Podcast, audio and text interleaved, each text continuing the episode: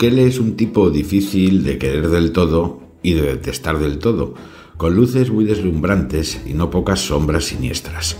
La atención que genera el personaje es similar a la de Meloni en Italia, Trump en los Estados Unidos o Milley en Argentina, separados en muchas cosas pero conectados por algo común. Todos han hecho saltar las reglas de la política tradicional, adentrándose en los tabúes más ancestrales para dirigirse a los votantes con una conversación directa, sin filtros y dirigida frontalmente a las preocupaciones que otros simplemente niegan, silencian o desatienden. La gestión de problemas complejos con soluciones sencillas es la base del populismo, que todos ellos practican, pero sorprende la facilidad para despejar la clave de su éxito con tanta simpleza, mientras se perdona la vida a otros dirigentes, como Pedro Sánchez, bastante más asentados en ese tipo de política emocional, identitaria, tribal y en su caso además inútil porque ninguno de ellos ha llegado tan lejos como el presidente español en el acoso a la propia democracia, en el ataque a los poderes del Estado y en la adaptación de las normas que hacen respirable a un Estado de Derecho a unos intereses estrictamente personales. Comprarle la presidencia a unos delincuentes a cambio de dejarles impunes y transformar sus delitos en derechos ilimitados.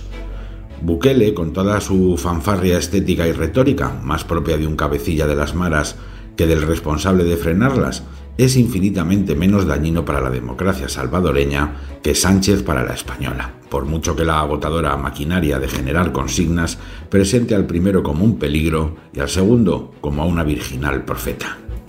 En El Salvador, hasta hace apenas un lustro, se registraba la peor tasa de homicidios del planeta, con cerca de 500 asesinatos cada año. Hoy esa criminalidad ha quedado reducida a unas cifras occidentales, tras una contundente campaña contra las bandas organizadas culminada con el encarcelamiento de hasta 70.000 pandilleros.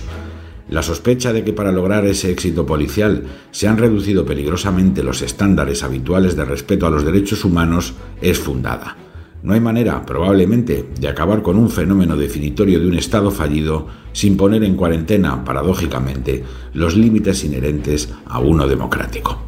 La posibilidad de que la apuesta por el éxito, unida al espectacular respaldo popular logrado, eternicen una política necesariamente efímera, como todas las de carácter bélico, es cierta y obliga a vigilar de cerca al presidente salvadoreño, como a todos los que se abonen a la inquietante teoría de que el fin justifica los medios. Pero antes de eso, hay que felicitarse por la valentía de todo aquel político que se atreve a mirar de frente a la realidad, entienda las prioridades reales de sus compatriotas y asuma los riesgos de afrontar los problemas sin el miedo a que el sistema lo estigmatice de por vida.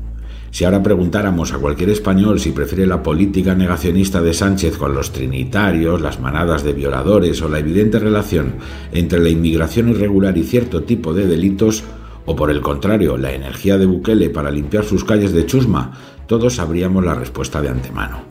Y cuanto más tarde la política tradicional en entender que los problemas reales no se solucionan mirando para otro lado y encuentre la manera de sintetizar una respuesta enérgica que trate a las actuales sociedades infantilizadas como comunidades adultas, más fácil será que prosperen personajes como Bukele.